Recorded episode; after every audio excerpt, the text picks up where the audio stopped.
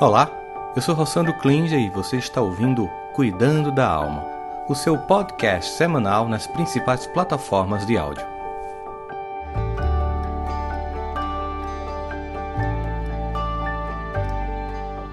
Sejam bem-vindos, sejam bem-vindas ao nosso Cuidando da Alma de hoje. É uma alegria muito grande estar com vocês.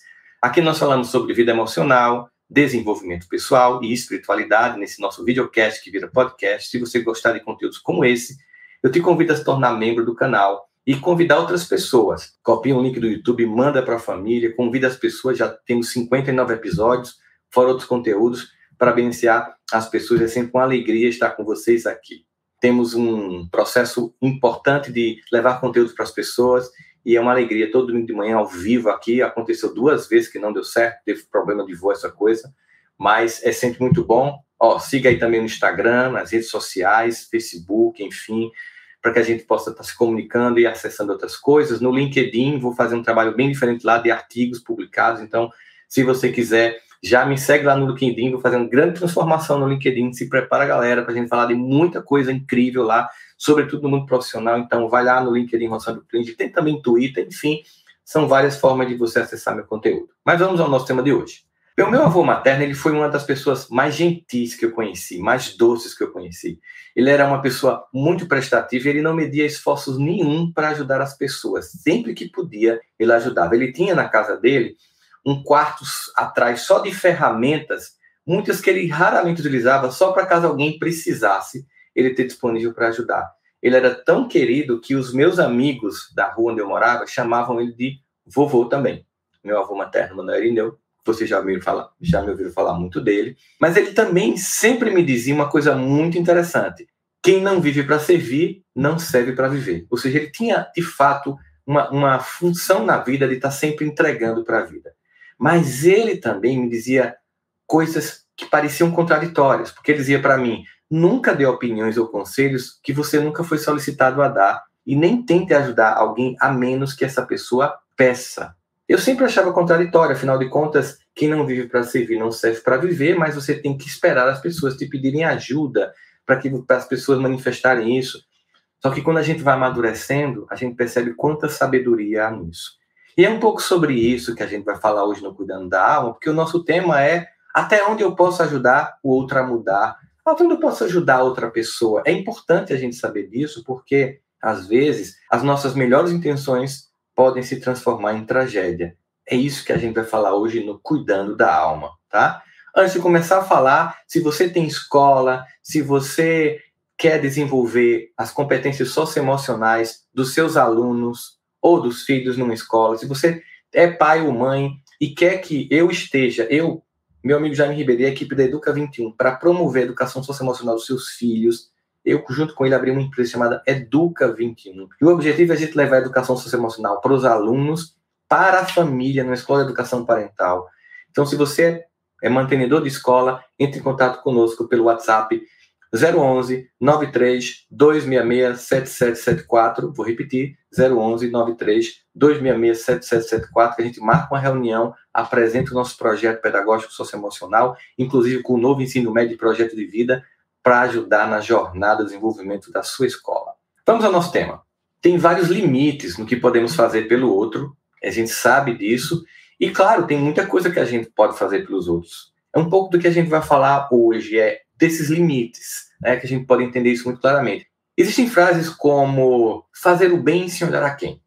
Não podemos economizar tudo na vida, podemos economizar tudo na vida, menos a nossa disposição de ajudar os outros. E é verdade.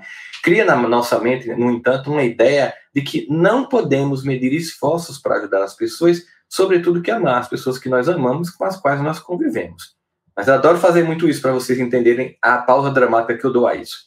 Mas, todavia, entretanto, porém, nem sempre é bem assim. Ajudar quem precisa se esforçar sozinho ajudar quem não deseja ajuda, quem usa você, quem usa sua bondade, ajudar para obter o amor de outras pessoas por carência e por aí vai. Enfim, como tudo na vida, precisamos de equilíbrio e para que um gesto tão nobre não se transforme num problema para a sua vida e para a vida de quem você deseja ajudar, é sobre isso que a gente quer falar hoje. A primeira coisa que devemos fazer quando vamos ajudar alguém é perguntar sinceramente a nós mesmos por que eu estou ajudando essa pessoa. É muito importante, porque a resposta a essa pergunta vai nos ajudar a descobrir as reais motivações, certas ou erradas, na hora que a gente vai ajudar uma pessoa. E se você tiver de se justificar muito para fazer alguma coisa, qualquer coisa por alguém, provavelmente você está ajudando de forma errada. Se você tiver que se explicar muito, racionalizar muito, provavelmente é porque não é uma, é uma, uma ajuda bem-vinda.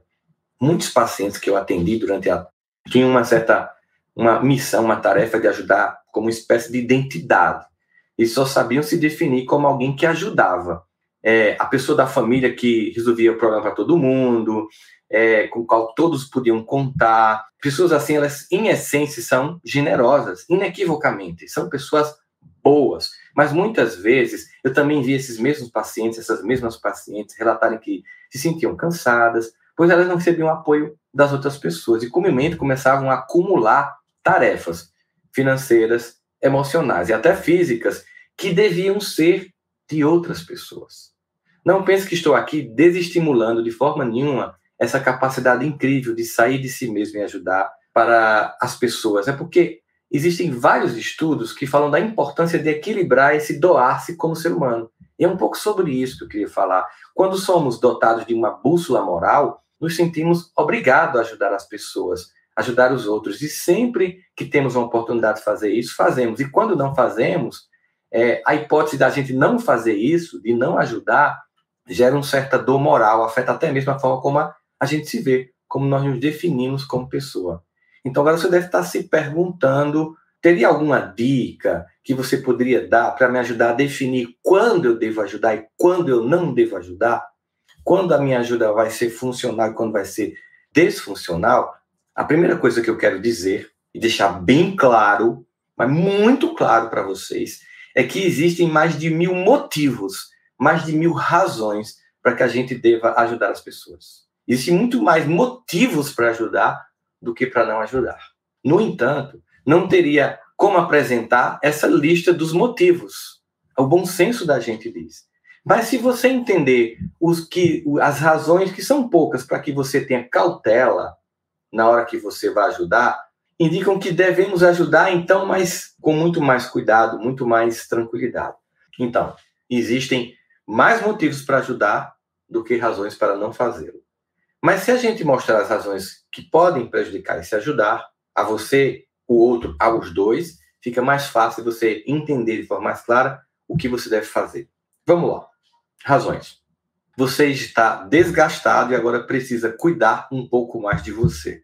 Se você é aquela pessoa que está sempre apagando incêndios, seu WhatsApp não para com familiares e amigos lhe pedindo ajuda, e você não tem tempo para cuidar de você, para descansar, para ler um livro, para assistir uma série, para tomar um café com os amigos, com as amigas, para dar umas boas risadas. Pare de apoiar alguém quando isso significa que você não está mais cuidando de você. Isso é insustentável, todo mundo acaba perdendo, você e as outras pessoas. É preciso ter tempo. Tem gente que é tão vocacionada para ajudar que quando está descansando sente culpa. Quando está vendo uma novela, sente culpa quando está fazendo um tricô, sente culpa. Quando está com os amigos jogando bola, ou de repente com a família jogando um jogo de tabuleiro, não, eu não posso fazer isso. E, e assim você é um robô, é uma inteligência artificial, é uma máquina que não precisa parar, cuidar de você, pausar a vida, tem um momento de relaxamento. Quando você não se dá isso, você foi sequestrado pela síndrome do super-herói, da super-heroína. A ideia de que o mundo inteiro depende de você, que você nem pode dormir, porque se você dormir, alguma coisa pode acontecer. Você está sempre ansioso, ansioso, olhando o WhatsApp para ver se uma tragédia aconteceu, se alguém está precisando de sua ajuda. Quem é você? Você está perdendo até sua própria identidade. Nós não nos definimos apenas por fazer isso. Nós também somos alguém que devemos, sim, servir mas precisamos também nos servir e cuidar de nós mesmos, senão você termina adoecendo, morrendo cedo e tanta gente que você ajuda vai ficar sem você. Outra questão muito importante é: você está sendo severamente afetada ou afetado pelo sofrimento dos outros. Você termina uma ligação com alguém que está passando por um problema e já começa a sentir toda a angústia, ficar muito triste pela pessoa, pelo que está passando. Oh, que coisa horrível que eu vi. Ai, meu Deus. Ah, não consigo nem mais ver uma novela porque eu estou pensando aqui em fulana que está sofrendo tanto naquele casamento, aquele filho problemático, ou no meu amigo que ligou para mim, diz que está devendo e tem a Jota atrás dele, eu não consigo nem dormir. Não consegue separar a dor do outro da sua capacidade de ajudar precisa dar um tempo para aprender a acolher sem se identificar. O que é isso? É que você escuta, acolhe aquilo que está chegando para você, mas não cola em você. Você imagina que seria de um terapeuta se cada paciente que entrasse eu ficasse afetado profundamente pelo que ele está falando. Isso não quer dizer frieza, não quer dizer criar uma barreira, não. A empatia não é sofrer o que o outro está sofrendo, é entender esse sofrimento. Inclusive, eu preciso estar bem para que eu possa, de fato, ajudar. Porque se eu, imagina se você chega completamente destruído num hospital de trauma e emergência e a cirurgia ou cirurgião de plantão começa a olhar você todo lá esbagaçado e começa a chorar, meu Deus, olha como tá a perna. Não.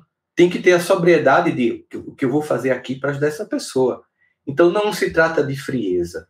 Se trata de um acolhimento sem que isso cole em você, para que você tenha sobriedade e potência para ajudar a pessoa no que for possível, porque tem coisas que você simplesmente não vai poder fazer. Outra coisa que pode acontecer, que indica que essa ajuda não está sendo bem fazeja, sobretudo para você, é porque você ajuda por carência e por insegurança.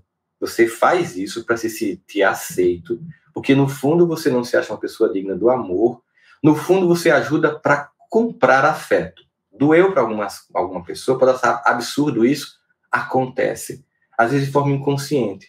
Você não consegue se imaginar sendo querido, sendo querida, sem estar fazendo algo por alguém. E aí você perde a noção de que as pessoas muitas vezes nos amam só porque só por ser quem somos.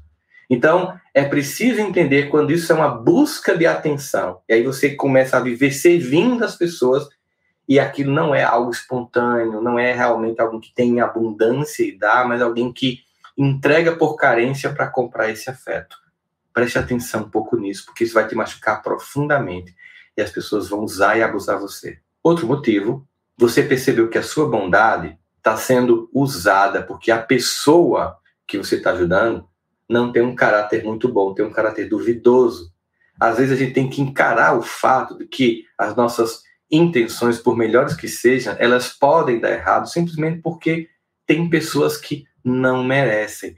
Nessa hora eu lembro muito da, da passagem de Mateus, no capítulo 7, versículo 6, em que Jesus diz assim: Não deem o que os cães, o, o sagrado aos cães, nem atirem suas pérolas aos porcos, caso contrário, estes os, as pisarão e aqueles voltar-se-ão contra você e o despedaçarão. Imagina a ideia de que, é, às vezes, aquilo que eu vou entregar para quem não merece, para quem tem um caráter duvidoso, pode se voltar contra mim. A pessoa ela vai abusar, ela vai me manipular, ela vai tornar minha vida tóxica e infernal, porque ela vai usar ou essa minha carência, ou essa minha super bondade contra mim. Portanto, esse cuidado de saber, né, para quem lançar tuas flores e tuas pérolas é muito importante e é um aviso que o próprio Jesus dá lá em Mateus, no capítulo 7, no versículo 6.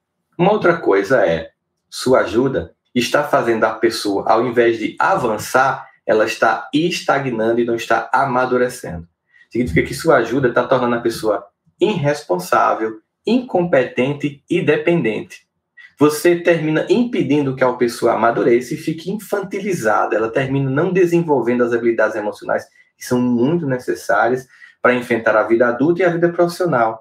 E essas pessoas terminam não aprendendo a cuidar de si mesmas. As pessoas elas não são como um bonsai que você vai podando para ficar de um tamanho só. Então, muitas vezes a gente, na tentativa de fazer, de ajudar, a gente está impedindo que a pessoa cresça. A gente está fazendo o que deveria ser uma tarefa da pessoa e a pessoa fica se infantilizando, fica dependente. Toda vez que a minha ajuda cria dependência, torna a pessoa irresponsável e a pessoa deixa de fazer aquilo que deveria fazer, eu deixei de ajudar e estou destruindo essa pessoa. Isso acontece muito com pais, não porque são ruins, mas porque não entendem que a verdadeira tarefa de educar é gerar autonomia. Winnicott, pediatra, psiquiatra e psicanalista em inglês, que criou o conceito de mãe suficientemente boa, dizia que uma mãe suficientemente boa é aquela que se torna desnecessária no futuro. Entende? Ou seja, eu sou, eu, eu, a pessoa que ajuda só tem sentido se a sua ajuda vai se tornar desnecessária. No primeiro momento, eu preciso pegar na mão, mas pegar para que a pessoa se ande só. Talvez a pessoa esteja cambaleando, eu pego a bicicleta e coloco rodinha, mas depois eu tiro a rodinha e deixo a pessoa seguir. Então, qualquer tipo de ajuda só é realmente uma ajuda quando aquela pessoa eu estou ajudando para que ela ganhe autonomia. Tem exceções? Claro que sim. Por exemplo, você tem um filho com um déficit cognitivo severo, que tem algum tipo de síndrome, você vai ajudar a vida inteira. Mesmo assim, ainda assim, você pode ajudá-lo a, ainda com esses sintomas, ter autonomia. Tem uma cena no filme que trata da história de Ray Charles, que fica cego ali por volta dos sete anos, se eu não me engano, em que a mãe entrega para ele uma panela e diz: vai entregar a sua avó. Ele começa a chorar: como, mamãe? Se vire, entregue sua avó está esperando.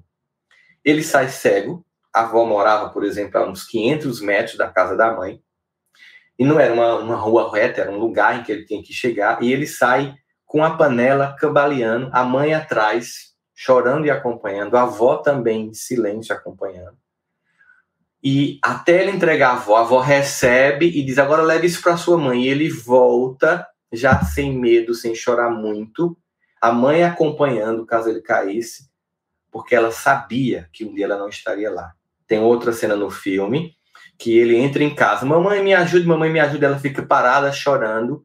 Depois que, que, ele, que ele vê que ela não, não ele acha que ela não está ali, ele consegue simplesmente fazer o que ele estava querendo. Depois ele para e diz: Mamãe, eu sei que você está aí. Por que você não me ajudou? E ela finalmente diz com todas as letras: Meu filho, eu lhe amo e eu preciso treinar você para o dia que eu não estiver aqui. Então, entenda, mesmo as pessoas que têm alguma deficiência, que têm alguma limitação, nós podemos estimulá-las a superar um pouco essas limitações. E essas são as exceções para as pessoas que você vai ter que ajudar sempre. Outra, outra circunstância, você está mais atrapalhando do que ajudando as pessoas. A pessoa já te pediu várias vezes para você parar, deixar seguir sozinha, mas você está no piloto automático do ajudador e da ajudadora e você não consegue nem escutar. Se torna inconveniente. Pensar que podemos resolver todos os problemas das pessoas que amamos pode fazer muito mais mal do que bem. Era uma, é, é, é, é como se você fosse é, a pessoa que tem que ajudar o tempo inteiro. É, é, você, você entende o seguinte, que você não é aquela pessoa que tem que dar todas as respostas. Entenda que quando a pessoa diz assim, por favor, deixa eu fazer, ela de fato está pedindo para você parar. Ela não está dizendo assim por educação, não, fulana, não, tipo assim, eu quero que você faça, mas eu dizendo só por educação que você não faça. Muitas vezes está dizendo assim mesmo, com todas as letras. Por favor, me deixa aqui, por favor, me deixe chorar, por favor, me deixe sofrer. Por favor, me deixe viver o luto desse momento da minha vida. Quem é a pessoa que está no piloto automático do ajudador, da ajudadora, de forma desequilibrada, ela não entende que muitas vezes o outro precisa passar por aquilo, precisa sentir aquela dor, precisa chorar. As pessoas às vezes não querem que o outro chore, que o outro sofra.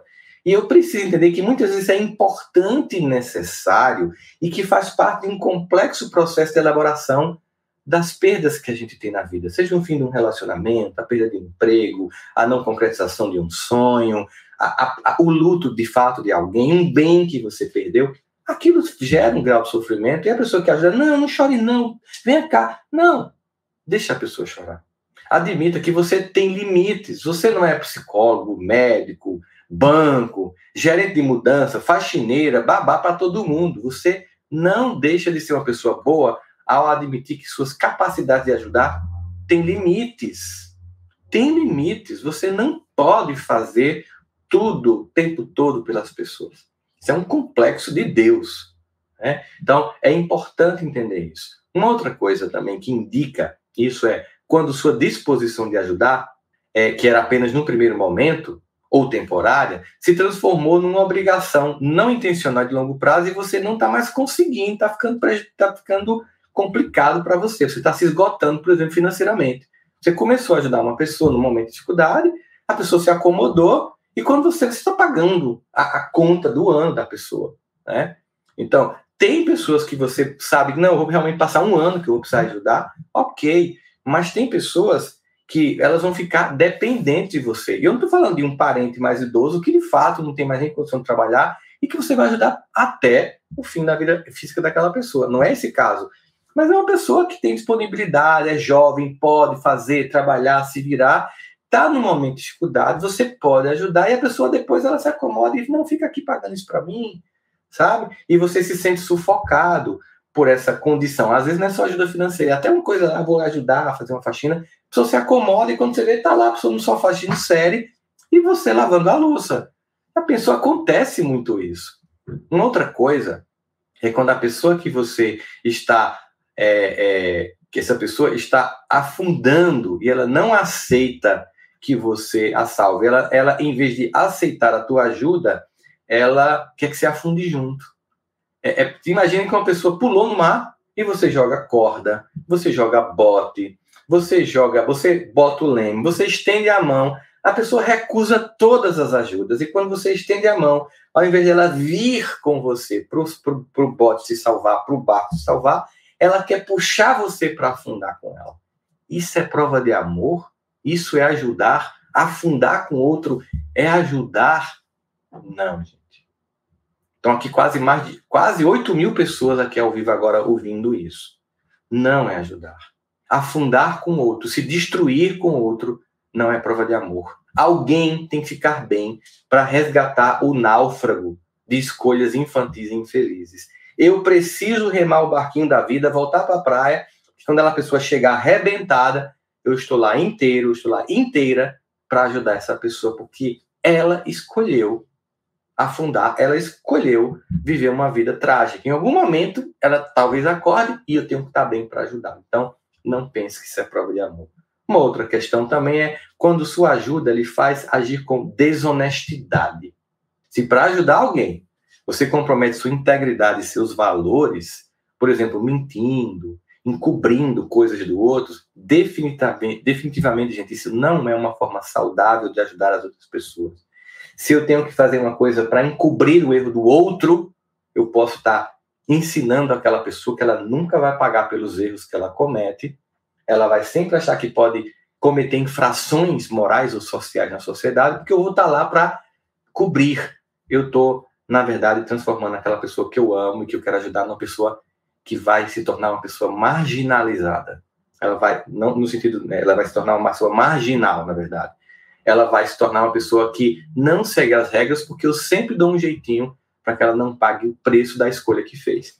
Isso não é ajuda. Definitivamente você está transformando essa pessoa numa pessoa ruim. Outra questão que indica que você não deve ajudar é quando você sente que está sendo usada, quando você sente que está sendo usado. É difícil admitir que algumas é, verdades da vida para a gente, é muito difícil, né? Mas uma delas é que nem todo mundo se importa com você. E muita gente vai lhe ver como uma pessoa a ser usada, como um objeto para ser movido para um objetivo maior, narcisista e egocêntrico dessa pessoa. Tem gente que nos pede ajuda antes mesmo de fazer o mínimo esforço para resolver o problema, como se tivesse uma espécie de preguiça mental e emocional lá na veia. Então, tem gente que vai nos, nos usar, a gente sente isso que está sendo, e tem gente que é simplesmente preguiçosa, que quer que você faça porque ela não vai fazer. Eu quantas vezes tem pais que os filhos não fazem absolutamente nada, não ajudam, só exigem, e você está deformando o caráter dessa pessoa. Outra questão que indica que você também tem que ficar atento se você deve ou não ajudar é quando a pessoa acha que é uma obrigação sua fazer o que ela devia fazer. E dói saber que fomos nós que viciamos essa pessoa nisso. Eu ajudei temporariamente, a pessoa achou que era uma obrigação minha, e quando eu deixo de fazer, ela fica com raiva de mim. E a culpa é sua, porque você deixou claro para ela que era você que tinha que fazer uma coisa que era dela. Uma coisa é fazer temporariamente, outra coisa é fazer perpetuamente uma tarefa que é do outro. Outras vezes é importante entender que às vezes a pessoa apenas quer que você escute, então ouvir já é muito suficiente em muitos casos. Tem pessoas que só lhe buscam para pedir ajuda. Quero falar um pouco disso porque tem gente que fica magoado com isso. Isso não é um problema. Você pode ser um profissional de saúde, um psicólogo, um médico, um advogado. Algumas pessoas sempre vão pedir ajuda a você, vão buscar conselhos, vão falar de doenças e problemas. Normal. Tem pessoas que lhe veem sempre como referente, vão sempre lhe pedir. Só vão ligar para contar problemas, só vão ligar para falar de coisas, só vão ligar para pedir coisas. Tem gente que é assim. Essas pessoas elas podem ser infantis, podem ser carentes, não tem problema nenhum em ajudá-las. Mas sabe que as pessoas que de fato se importam com você, elas vão buscar você sem precisar nada, porque elas gostam de você, elas vão querer saber como você está, não vão falar de nada sobre elas, elas vão querer saber sobre você. Elas sentem a sua falta e não falta do que você pode proporcionar na vida delas. Mas se você está na, num momento da sua vida em que você está muito melhor, ou financeiramente, ou emocionalmente que outras pessoas, não ache ruim que pessoas que estão em condições que não estão tão favoráveis te busquem o tempo inteiro para pedir ajuda. Não necessariamente significa que elas não te amam também. É porque elas estão muito mais precisando do que tendo possibilidade de dar. Mas a essas pessoas que só pedem, também eu faço a indicação de que pensem muitas vezes que elas também precisam doar alguma coisa. Tem pessoas que muitas vezes dizem assim: Eu estou orando por você. Eu, tô, eu, eu, eu não posso te dar nada, eu não posso devolver nada mas eu oro, eu rezo, faço muitas preces por você. Isso é maravilhoso, isso é um grande presente. Tem coisa melhor do que uma pessoa que você ajuda, é que você sabe que ela não pode te devolver e você nem precisa que ela te devolva, nem você quer que ela te devolva. Mas tem coisa melhor do que a pessoa dizer para você: eu oro por você, ela fazer isso mesmo, ela reza, ela faz preces. É maravilhoso saber que tem pessoas que intercedem por você. Isso é uma ajuda incrível. E qualquer um pode fazer isso. Né? Para uma pessoa que está, qualquer pessoa emocionalmente estável ou que está num momento difícil, ela pode em algum momento fechar os olhos e agradecer por aquela pessoa que está ajudando. Então, se você não está podendo devolver e a pessoa nem precisa que você devolva, você pode fazer isso doando a sua fé, a sua esperança, a sua comunicação com o sagrado para proteger aquela pessoa que está te ajudando. É, é, importante também que você entenda que tem casos, muitas vezes, aquela pessoa que, te, que você está ajudando depois vai ficar com raiva de você. Você já deve ter passado por isso. É até meio constrangedor, né? Imagina que você pensa que você ajudou aquela pessoa, quantas pessoas você ajudou e depois ela deixou de falar com você. Isso acontece por dois motivos clássicos. É, ou você, sem perceber, ao ajudar, humilhou humilhou a pessoa, ou a pessoa, mesmo que você não tenha humilhado ela, ela se sentiu humilhada só porque precisou. É um problema dela. Então, muitas vezes, você vai ajudar alguém que depois vai se afastar de você. E muitas vezes vai ser muito isso. Ela, ela, ela também associa você a um momento ruim. Eu lembro que uma vez eu encontrei uma pessoa no shopping aqui na minha cidade, que é um ex-paciente. Ela chegou para mim, doutor, olha, eu gosto tanto do senhor, mas eu não gosto de lhe ver. E eu já sabia o porquê. Não é porque o senhor me lembrou momentos tão ruins da minha vida. Eu digo, fica tranquilo, eu entendo perfeitamente isso. Tem pessoas que a gente ajudou e que foi um momento tão doloroso da pessoa que ela associou a nossa presença àquela dor. Então, quando ela consegue superar, ela também quer se afastar da gente, porque ela associou a gente àquilo. É natural, não fica chateado com isso, não fica se sentindo mal, achando que a pessoa foi ingrata. As pessoas são assim, seus mecanismos são a forma como cada um de nós lida com isso. Você está disposto a ignorar os efeitos nocivos de sua ajuda e doação, porque isso faz você se sentir parecer uma pessoa boa, também isso é uma coisa que pode indicar que você tem que deixar de ajudar alguém, porque no fundo, no fundo, você acha que deixar de ajudar alguém te torna uma pessoa má. E aí você se torna uma vítima de abuso das pessoas que você vai ajudar. Essas pessoas têm um caráter duvidoso. Porque você, porque você acha que você só é pessoa. Se ajudar, você ajuda até quem não merece. Então lembre-se do equilíbrio, de não lançar pérolas aos porcos, porque aí você pode pegar essa ajuda tão importante e dar a realmente quem precisa. Por exemplo, agora Estamos aqui, sobretudo em Recife, vendo um momento de muita dor. Eu vou colocar um, um vídeo no meu Instagram assim que terminar o Cuidando da Alma, e lá embaixo eu vou colocar informações sobre o Transforma Brasil e do meu amigo Fábio Silva, para que você acesse, você ajude. Tá ainda chovendo muito, muito. É, eu passei por lá terça-feira e, e, inclusive, é, problemas sérios, assim, quantas pessoas perderam carros, é, é uma coisa muito ruim que está acontecendo, a gente precisa se mobilizar. E às vezes a gente, quando vai ajudar junto com instituições que sabem fazer isso e fazem isso há muito tempo, a gente consegue fazer um bem ainda maior. Então, Assim que terminar, vai lá no Instagram, comenta, curte o post e, por favor, se puder, entre em contato com o pessoal Transforma Brasil lá em Recife que vão direcionar a ajuda que você pode dar. Finalizando, eu queria dizer para vocês que ajudar, ter empatia, compaixão e caridade são forças de caráter, indica algo muito bom em cada um de nós. Mas às vezes, nossas melhores intenções de ajudar podem ser distorcidas. A solução nunca é parar de ajudar, nunca mas é de estabelecer limites quando aparecem sinais reveladores de que sua ajuda está sendo disfuncional para que você, ou para que a outra pessoa, ou para que ambos não sofram, tá? Então, vou colocar agora um vídeo bem legal, uma, uma, uma fala bem legal sobre ajudar lá no Instagram para que a gente possa chegar, e também no Facebook vai estar esse vídeo, e para a gente poder chegar através do Transforma Brasil a esses corações que estão precisando de ajuda nesse momento.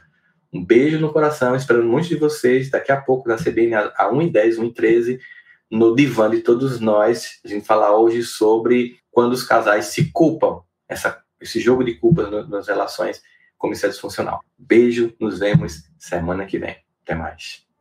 Espero que você tenha gostado do nosso podcast de hoje. Este conteúdo é transmitido ao vivo todos os domingos às 10 da manhã pelo meu canal do YouTube.